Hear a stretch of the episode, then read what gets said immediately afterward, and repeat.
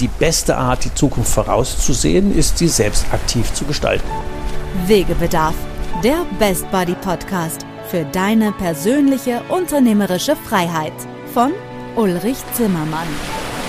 Als Jungunternehmer hat er seinen Handel verdreifacht und gleichzeitig für sich die Ein-Tage-Woche eingeführt. Raus aus dem Hamsterrad. Zur persönlichen Freiheit eines Unternehmers gehört, sein Leben so zu gestalten und sein Unternehmen, wie man es selber gerne hätte. Seit dem erfolgreichen Verkauf seines Unternehmens ist Ulrich Zimmermann seit 20 Jahren Wegbegleiter für Entscheider in kleinen und mittelständischen Unternehmen. In diesem Podcast wird er, wenn du willst, auch zu deinem Best Buddy auf deinem Weg zur persönlichen unternehmerischen Freiheit. Ja, herzlich willkommen, Barbara Scheitz, bei uns hier im Podcast. Ähm, heute geht es ja darum, was für die Zuhörer, was du als Unternehmer von einer erfolgreichen Bio-Unternehmerin zum Thema Nachhaltigkeit lernen kannst. Ähm, heute zu Gast ist die Inhaberin und Betreiberin der Andexer Molkerei. Auch für die Leute, die vielleicht bundesweit zuhören, werde ich gleich noch ein paar Fakten geben. Wir sind auch heute in der Biomilchstraße Nummer eins. Das ist ja schon mal ein netter Fakt, dass die Firma überhaupt in der Biomilchstraße sitzt. Und deswegen schon mal ganz, ganz herzlichen Dank für das Interview und herzlich willkommen bei uns im Podcast, Barbara Scheitz. Sehr gerne. Wir wollen ja heute in der Folge über Nachhaltigkeit reden, weniger über all die leckeren Dinge, die seit Jahrzehnten schon meine Kühlschrank füllen. Und die, die, die Andexer Molkerei wird ja immer gerne verwechselt, auch mit der Andexer Brauerei, aber wir sind heute in der Molkerei, ähm, die die produzieren, sondern wir wollen mal schauen, was kann man denn als normaler Unternehmer über nachhaltiges Wirtschaften von einer, ich sag's mal so mit meinen Worten, was ich so erlebt habe oder was ich so weiß, von einer der, würde ich sagen, erfolgreichsten Bio-Unternehmerinnen in Deutschland, was man lernen kann. Vielleicht mal ein paar Fakten, weil kann man als Unternehmerin selber schlecht erzählen, deswegen sage ich das einfach mal so vorab. Der Betrieb ist in der dritten Generation unterwegs, schon 110 Jahre alt. Der Urgroßvater hat es dann äh, gegründet. In Summe ist äh, die Andexer Molkerei die größte Biomolkerei in der EU, wenn ich das richtig drauf habe. Barbara, stimmt das? Ja. In Summe arbeiten 26.500 Kühe und 16.500 Ziegen in 560 Biobetrieben dafür, dass genügend Milch zur Verfügung ist. Das sind ja schon gigantische Zahlen. Also als ich die das erste Mal gehört habe, ich war fix und fertig.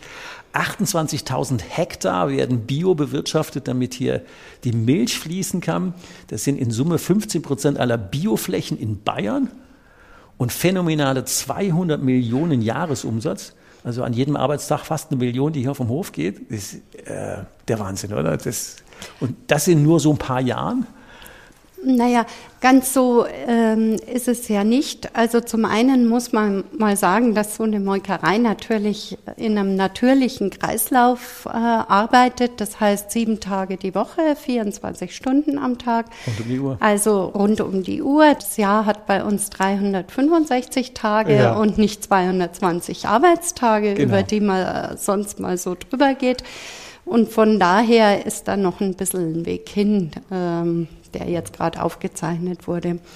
Aber ähm, das Unternehmen ist sehr nah äh, in der Landwirtschaft, bei der Landwirtschaft, bei den Bauern und bei den Tieren und bei einer Landwirtschaft, die sich als Ganzes im Kreislauf der Natur mit Tier und Mensch versteht. Und das ist für uns wichtig. Das ist eine gute Überleitung für die nächste Frage, weil die direkte Frage, die ich dann im Anschluss stellen wollte, ist, was treibt dich denn als Unternehmerin an, bei dem Thema Nachhaltigkeit so viel Energie reinzustecken und äh, da so viel ähm, ja, Engagement zu zeigen? Was ist denn so der Antrieb bei dem Thema Nachhaltigkeit?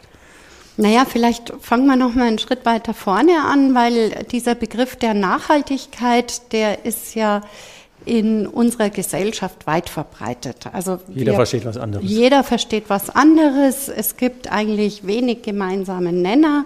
Und wenn man über Nachhaltigkeit spricht, dann ist es in der Regel so, dass der eine was anderes versteht wie der andere und beide miteinander nochmal ein ganz anderes Bild von dem haben, was genau. sie da eigentlich über was sie jetzt da diskutieren. Also Was verstehst denn du unter Nachhaltigkeit? Ja, also für uns, also für uns, für das ganze Unternehmen ja. bedeutet das Thema Nachhaltigkeit doch Verantwortung. Das heißt also, dass wir uns darüber Gedanken machen, äh, was wir tun, was wir wollen, wohin wir gehen wollen und dass wir diese Verantwortung unter einem langfristigen Blick betrachten. Das heißt also, dass wir eine Perspektive sehen in dem, was wir tun und auch überzeugt sind, äh, dass diese Schritte, die man so tagtäglich in in kleinen Schritten immer wieder geht, dass diese Schritte doch äh, etwas auslösen, was für uns alle, für die Gesellschaft und für unser Tun wirksam ist. Ja? Es ist ja ein großer Unterschied zu, wenn man, wie heißt Artikel 14 Eigentum verpflichtet und muss dem Gemeinwohl dienen. Viele Unternehmer sehen ja erstmal ihre eigene Tasche. Und hier höre ich ja Verantwortung und Zukunft und kleine Schritte und Verantwortung für die Gesellschaft. Das ist ja ein anderer Antritt. Wo kommt der denn her? Wegebedarf, der Podcast. Spurensuche. Naja, also man muss sehen, die Andexer Molkerei ist äh, Lebensmittelproduzent. Mhm. Das heißt, mit unseren Produkten dienen wir den Menschen, dem Verbraucher, dienen wir auch unseren Landwirten, weil wir einen guten Milchpreis erwirtschaften, dienen aber auch dem ganzen Kreislauf der Natur und dem ganzen der Gesellschaft, in dem wir verwurzelt sind. Was mich beim, beim damit beschäftigen aufgefallen ist, also die Zahl dieser Ziegen und Kühe, vor allen Dingen die Zahl der Höfe. Es sind ja 560 Höfe, wenn ich das richtig gelesen habe. Das heißt ja, du hast ja Einfluss auf mindestens 560 Familien, deren Lebensqualität, deren Einkommen, deren Produktionsformen, deren Art mit der Natur umzugehen. Da sind es 28.000 Hektar, die früher konventionell betreut wurden, die jetzt, ähm, das ist vielleicht auch ein Aspekt der Nachhaltigkeit, eine andere ähm, Bodenkrume und, und, und. Äh, Worum es mir geht, ist, ähm, das gar nicht so im Detail zu gucken, sondern wenn du sagst Verantwortung, wir haben natürlich für die Lebensqualität der zukünftigen Generation oder jetzigen, alleine schon, weil du sagst, wir zahlen ein vernünftiges Entgelt für die Milch. Wie viele Milchbauern stehen permanent vor dem Ruin oder wissen nicht, wo sie dauerhaft liefern sollen. Und wenn die einen fairen Partner haben, ist es ja ein, finde ich, gesellschaftlich gigantischer Beitrag, wenn man fair mit seinen Vorlieferanten, äh, mit seinen Kooperationspartnern umgeht. Wie siehst du den Aspekt? Naja, also auch das ist ein Teil der Verantwortung, die wir haben, nämlich für unsere Partner, für die wir arbeiten. Und da vielleicht noch so eine kleine Berichtigung. Also es sind 560 Kuhmilchbetriebe, also 560 Kuhmilchbauern und es sind 110 Ziegenmilchbauern. Ah, okay, die kommen da oben drauf. Okay, und super. man muss natürlich sagen, erfreulicherweise haben wir jetzt dann am 1. April ähm, Landwirte, die schon 30 Jahre wow. hier bei uns äh, liefern, die also 30 Jahre lang das Thema Ökolandwirtschaft täglich praktizieren, täglich umsetzen, täglich die Milch an unser Haus äh, liefern.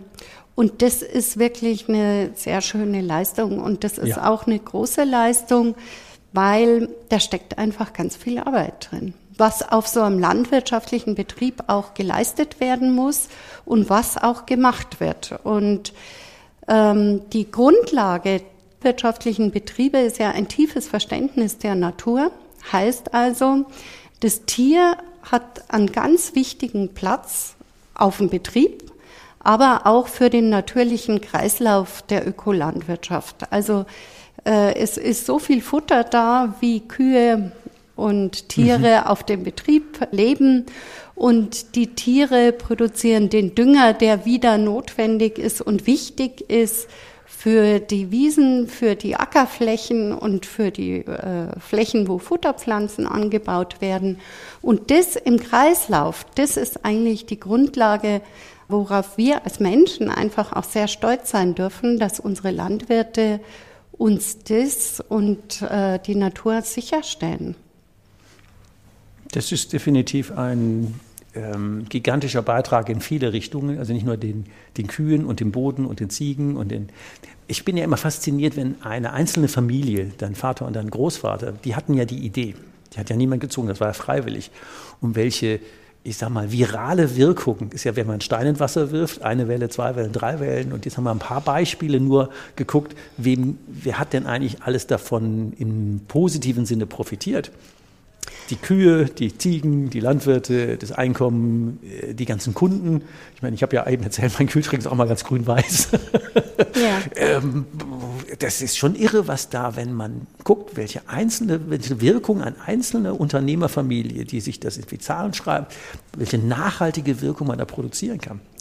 Naja, aber das gilt ja nicht nur für den Unternehmer oder die Unternehmerin, die irgendetwas macht, sondern das gilt ja für jeden Einzelnen, mhm. der eine Entscheidung trifft. Und das äh, spielt jetzt eigentlich keine Rolle, ob er die als Unternehmer und Molkereiunternehmer, als Landwirt, als Verbraucher, als Konsument, als Mitarbeiter oder ähm, als aktiv Arbeitender in einem Produktionsbetrieb, so wie unsere mhm. Mitarbeiter hier in der Molkerei tun. Weil jede einzelne Entscheidung ist eine verantwortungsvolle Entscheidung, ist ein Ja für etwas und ist ein Nein gegen etwas anderes. Und von daher muss ich sagen, dass dass das keine Rolle spielt, ob man das als Unternehmer trifft oder als Konsument. Es hat die gleiche Tragweite, mhm. weil für jedes Produkt, für das äh, sich der Verbraucher entscheidet, also kaufen Sie ein Annexer Naturprodukt, haben Sie einfach einen ganz besonderen Joghurt, wo man sagen kann, Joghurt ist doch etwas ganz Einfaches.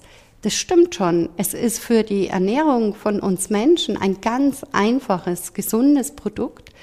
Und doch ist diese Qualität, wie wir ihn hier in Andex produzieren, so einmalig und besonders, dass der Verbraucher einfach eine Freude dran hat, wenn er so tolle Produkte bekommt.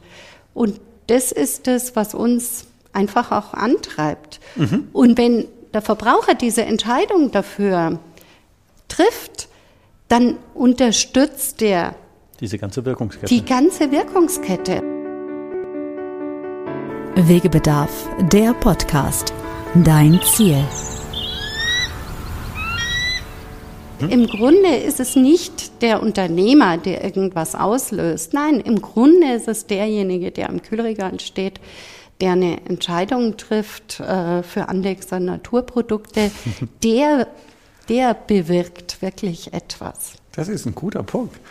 Das eine ist eine Einladung und das andere ist die Einladung anzunehmen. Und wer gerade die Einladung ausspricht, ich hätte das gerne, könnte das produzieren oder ich produziere das und kaufst das, finde ich einen super Punkt, dass du sagst, eigentlich äh, sind gar nicht wir das Unternehmer über Thema Nachhaltigkeit, sondern das ist jeder Einzelne, der in dieser Wirkkette mitwirkt, übertragen auf normale Unternehmer. Jetzt hat ja nicht jeder so gleich eine große Molkerei, sondern der eine ist Schreiner und der nächste ist, keine Ahnung, Heizung Sanitär und der dritte macht irgendwelche Maschinen. Was wäre denn so eine Empfehlung zu sagen, womit könnte man denn mit solchen Wirkketten anfangen?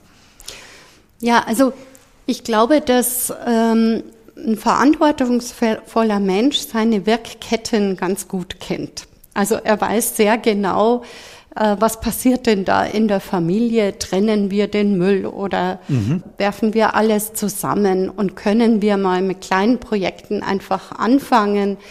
Die in der Regel von Kindern perfekt funktionieren. Also mhm. wenn wir Veränderungen wahrnehmen wollen, dann schauen wir einfach mal auf die Kinder. Die zeigen es uns, in welchem Tempo das Ganze geht und mit welcher Konsequenz das alles umzusetzen ist. Und da glaube ich, geht's in den privaten Haushalten los, da geht's bei äh, klassischen Konsumentscheidungen los, da geht's bei dem los, wie wir im, äh, unsere Geräte im Standby-Modus haben oder die einfach mal ausschalten.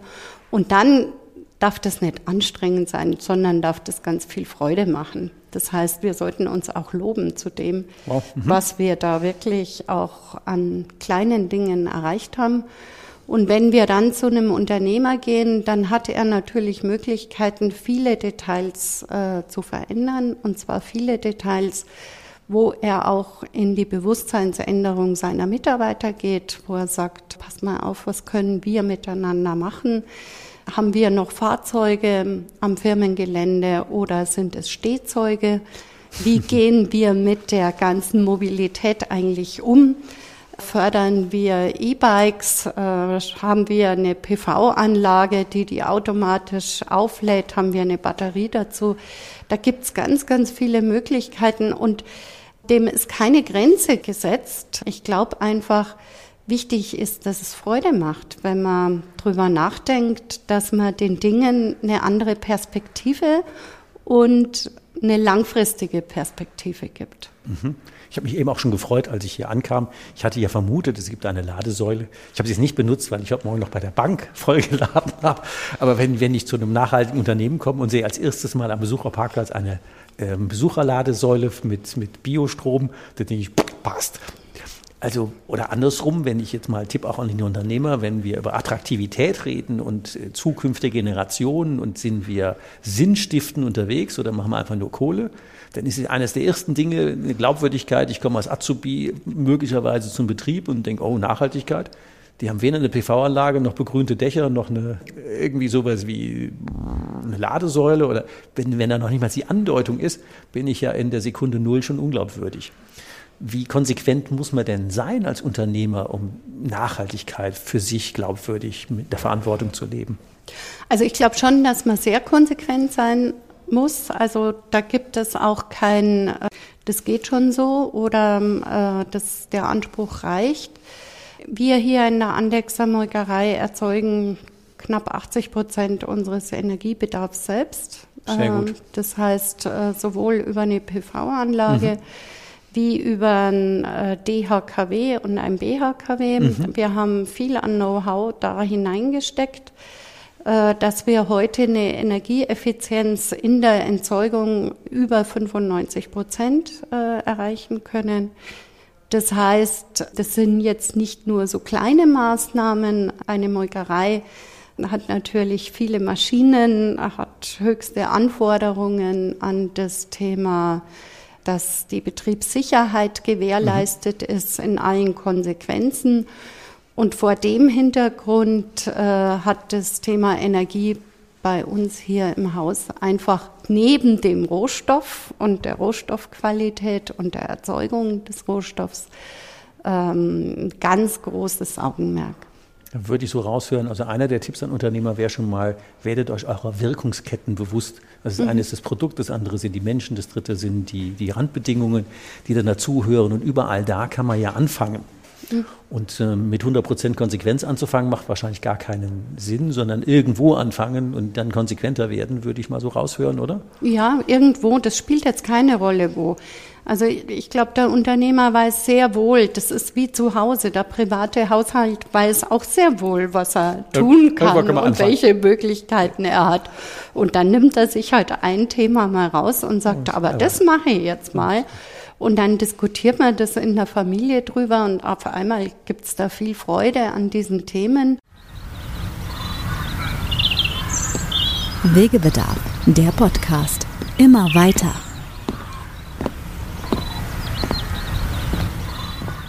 Und es ändert das Bewusstsein der Menschen untereinander in einer Firma für die verschiedenen Themen. Es verändert die Perspektive, es verändert äh, den Blick hin zu jetzt und dann wird es die Zukunft und die Konsequenz und äh, ja, den Wirkmechanismus untereinander. Und ich glaube, diese Wirkketten, über die haben wir ja auch gerade gesprochen. Mhm. Das sind auch, wir sprechen ja immer über Wertschöpfungsketten. Wir können den äh, Wert nicht schöpfen. Aus was denn? Aber schätzen können wir den. Aber wir können ihn schätzen und wir können ihn auch schaffen. Und mhm. diese langfristige Perspektive schafft einfach auch Werte und auf unterschiedlichster Art und Weise. Da war es ja wahrscheinlich nicht immer einfach. Eine der Hürden war möglicherweise, diese ja weit über 600 Biobauern oder damals noch nicht Biobauern zu gewinnen, dass sie Biobauern werden und bei euch einliefern. Wie ist denn das gelungen? Wie schwer oder einfach war das denn? Ähm, so mal unter uns, ich kenne ja so diesen Witz, den kenne ich aus Schleswig-Holstein, wenn man dann Landwirte fragt, du, wie kriegt man eigentlich drei Bauern unter einen Hut? Dann würde jeder Landwirt in Schleswig-Holstein sagen, muss zwei erschlagen. weil die gelten ja manchmal als ein wenig hartschädlich. Und wenn du jetzt über 600 Landwirte gewonnen hast, ihre Produktionsmethoden umzustellen, zu sagen, ich werde Bio, ich bleibe Bio, ich liefere an, ich mache mich im Prinzip ja nicht abhängig, sondern wir gehen eine Partnerschaft mit der, mit der Andexer Molkerei ein. Wie, wie leicht oder schwer war das denn, über 600 Familienbetriebe zu gewinnen, bei euch äh, Biobauer zu werden? Also das fängt ja immer mit dem ersten, zweiten, dritten und vierten an. Mhm. Also und es ist ja jedes Mal eine Überzeugung. Mhm. Und zwar, wenn man über Hartschädelig redet, ähm, in, in, Norddeutschland ist das das eine Wort. Bei uns sagt man dann, der ist heute überzeugt, gell? Der, oder der, der ist sich dessen auch ganz bewusst und überzeugt, was er da so macht. Das ist die positive Ausprägung davon, genau. Und das ist bei den, das muss ich Ihnen einfach sagen, jetzt ähm, über viele Jahre der Zusammenarbeit mit meinen Biobauern, ist es eine enorme Stärke, dass äh, die Landwirte ganz überzeugt sind von dem, was sie tun und dass unsere Landwirte auch aus dem, was sie und wie sie es tun, ganz viel Kraft und Energie rausschöpfen. Weil sie einfach merken, wenn wir in diesen Kreislauf mit der Natur gehen, wenn mhm. wir uns dem Ganzen auch so mit einklinken, wenn wir uns dem vielleicht auch manchmal unterordnen und besser verstehen, wie wir damit umgehen können, ist es eine enorm starke Gemeinschaft Super. und macht auch einfach viel Freude. Und daraus holt man immer wieder Energie und kann da gut als Lebensmittelhersteller, Produzent, Rohstofflieferant äh, arbeiten und tätig sein. Und äh, bei den Landwirten ist es ja so, dass man zum einen zwei Jahre Umstellungszeit hat, wenn man Ökobauern, mhm. äh, Ökobauer werden will. Dann ist es bei uns im Haus so, dass die Landwirte natürlich viele zusätzliche Anforderungen haben. Das heißt also, es ist ein geschlossener Futtermittelkreislauf. Die Landwirte müssen ganz genau nachverfolgen, dass die Futtermittel eigentlich am eigenen Betrieb äh, erzeugt werden. Ja, ja, genau. Also das mhm. heißt, es ist dieser Kreislauf richtig existent. Also der muss eingehalten werden. Genau. Der muss eingehalten werden. Wir haben 80 Prozent äh, der Biobauern haben Weidehaltung umgesetzt. Äh, Sehr gut. Das heißt, die Kühe kommen raus. Mhm.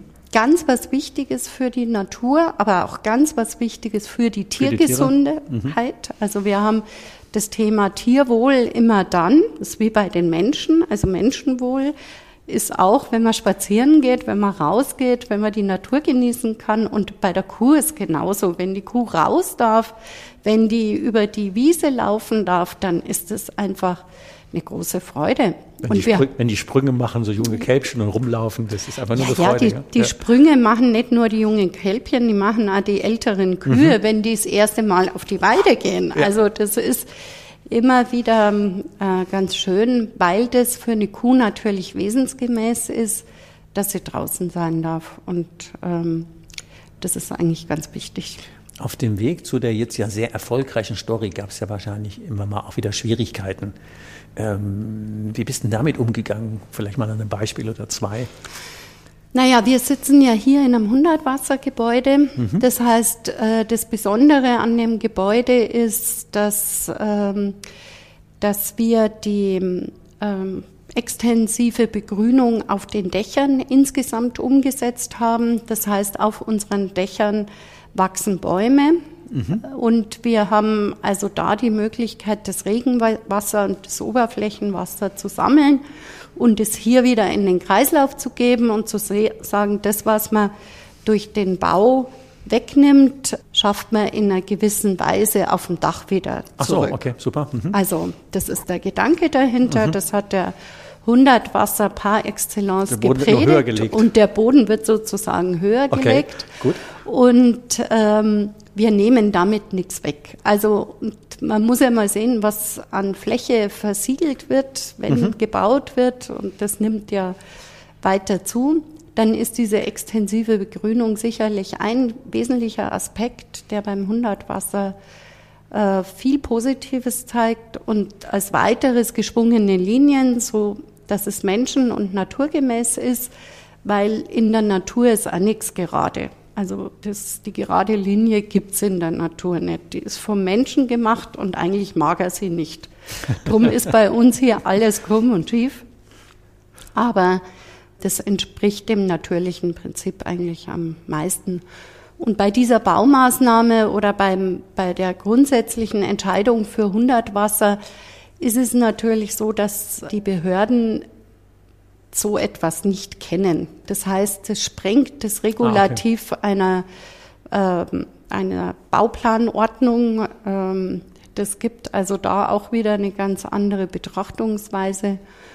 Und es hat schon etwas gedauert, ähm, alle Beteiligten zu überzeugen, aber es ist dann schließlich gelungen, weil wir einfach dran geblieben sind. Und das möchte ich auch jedem mitgeben, der, äh, der sich Gedanken macht über eine tolle Idee oder eine Verbesserung. Einfach dranbleiben. Und wir sind auch dran geblieben. Dranbleiben.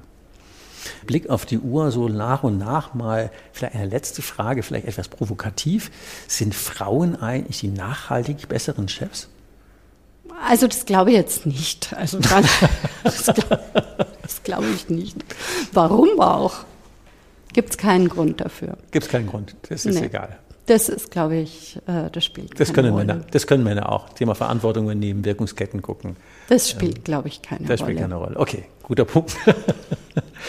Eher grundsätzlicher Natur. Wenn du dir zum Thema nachhaltige Wirtschaft eine, sagen wir mal, eine Vision fünf oder zehn Jahre nach vorne ausdenken könntest, wie würdest du dir denn so eine allgemeine, mehr nachhaltigeres Wirtschaften generell vorstellen? Gäbe es da so ein Idealbild? Also dann würde ich mir vorstellen, dass Wirtschaft weniger finanzgetrieben wird. Mhm. Dann würde ich mir vorstellen, dass äh, Wirtschaft mehr inhaltsgetrieben ist mhm.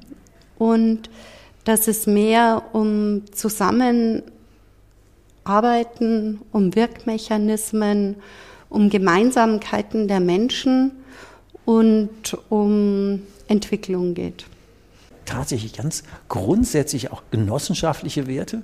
Der alte Herr Ralfeisen würde sich jetzt freuen, wenn er gerne zitiert wird mit dem Thema, was eine alleine nicht schafft, schaffen viele gemeinsam. Das lag mir eben schon mal auf den Lippen, als du über die äh, ganzen ähm, Partner-Biobetriebe gesprochen hast. Und das wären natürlich drei ähm, extrem gute Wünsche, würde ich mich sofort anschließen.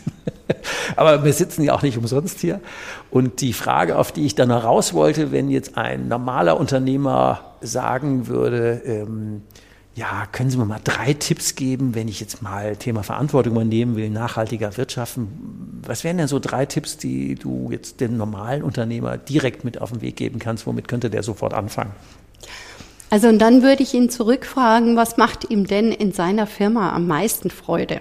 Mhm. Also wenn er durch den Betrieb geht und wenn er den Betrieb so hört und so sieht und so fühlt, was macht ihm da am meisten Freude?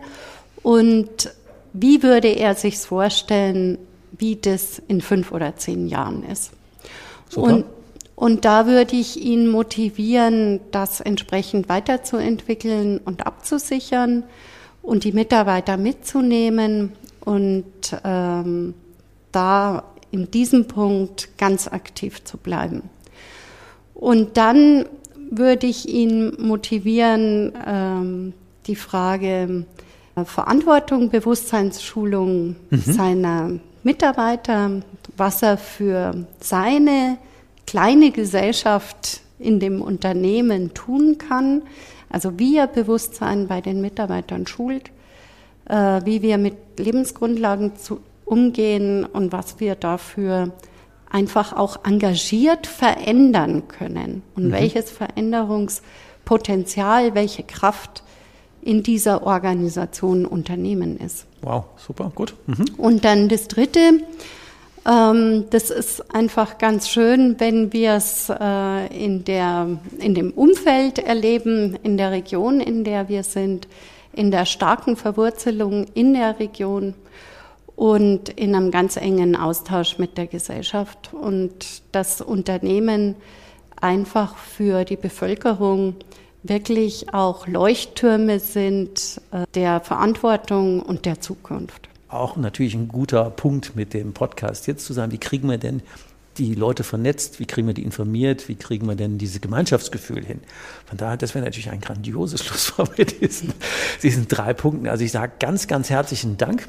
Vielleicht noch eine letzte Frage. Mal angenommen, es würden Unternehmer sagen, Frau Scheitz, könnten wir mal so einen halben Tag oder einen Tag einen Workshop mit dir, mit Ihnen haben, wo wir mal aus der Praxis für die Praxis tief in die Augen geguckt als Unternehmer von Unternehmer uns austauschen könnten?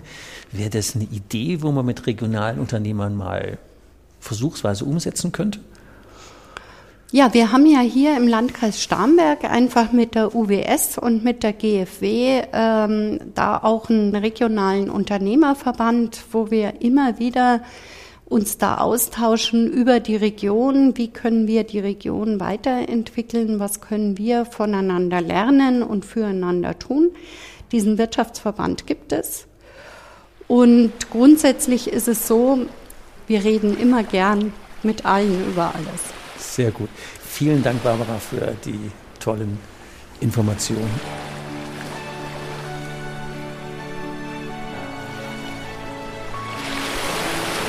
Hast du noch immer Wegebedarf? Keine Sorge. Auch in der nächsten Folge begleitet dich dein Best Buddy Ulrich Zimmermann wieder auf dem Weg in deine persönliche unternehmerische Freiheit. Geh mal auf meine Webseite www.hikeandstrike.com. Bis zur nächsten Folge. Macht's gut. Bis bald. Ciao. Wegebedarf. Der Best Buddy Podcast für deine persönliche unternehmerische Freiheit.